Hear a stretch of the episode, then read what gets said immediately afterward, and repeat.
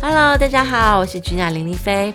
我今天要说的故事呢，是跟我最害怕的动物 有关。我好害怕小青蛙，虽然我女儿汉堡每次都说青蛙好可爱哦，但我真的没有办法接受那个冷血的动物。所谓的冷血，就是蜥蜴啊、爬虫类、青蛙、壁虎、蜥蜴、蛇，我好怕。好了。小朋友，Gina 阿姨今天要说的故事呢，叫做《小青蛙骑脚踏车》。我们开始喽。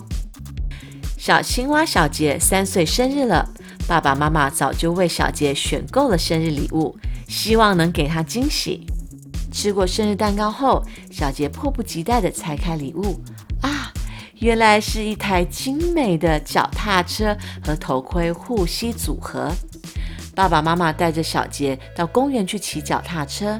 曾在学校学习骑脚踏车的小杰，很快就可以骑得很远。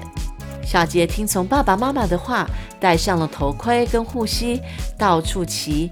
一个小时后，小杰忍不住把护膝跟头盔都拆掉了，因为他觉得他们太闷热了。千万不可以这么做哦！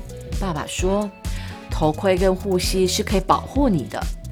小杰没办法，只好听从爸爸的话。经过反复的练习后，小杰感到越来越得心应手，他骑得越来越快。停下来啊，小杰！妈妈高声喊着：“你还没有这么的熟练，你要好好控制你的脚踏车。”突然之间，车道上出现了很多的行人，小杰为了闪避他们，就偏离了车道，并且整个车都翻了。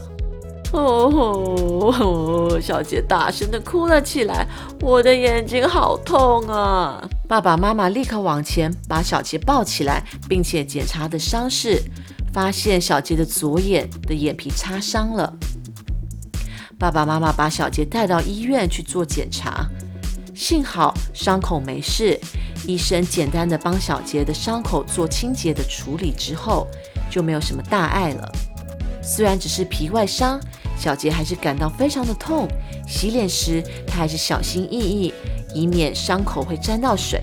谢谢你们为我准备护具，我下次骑脚踏车的时候一定会乖乖的把它们带上。The end。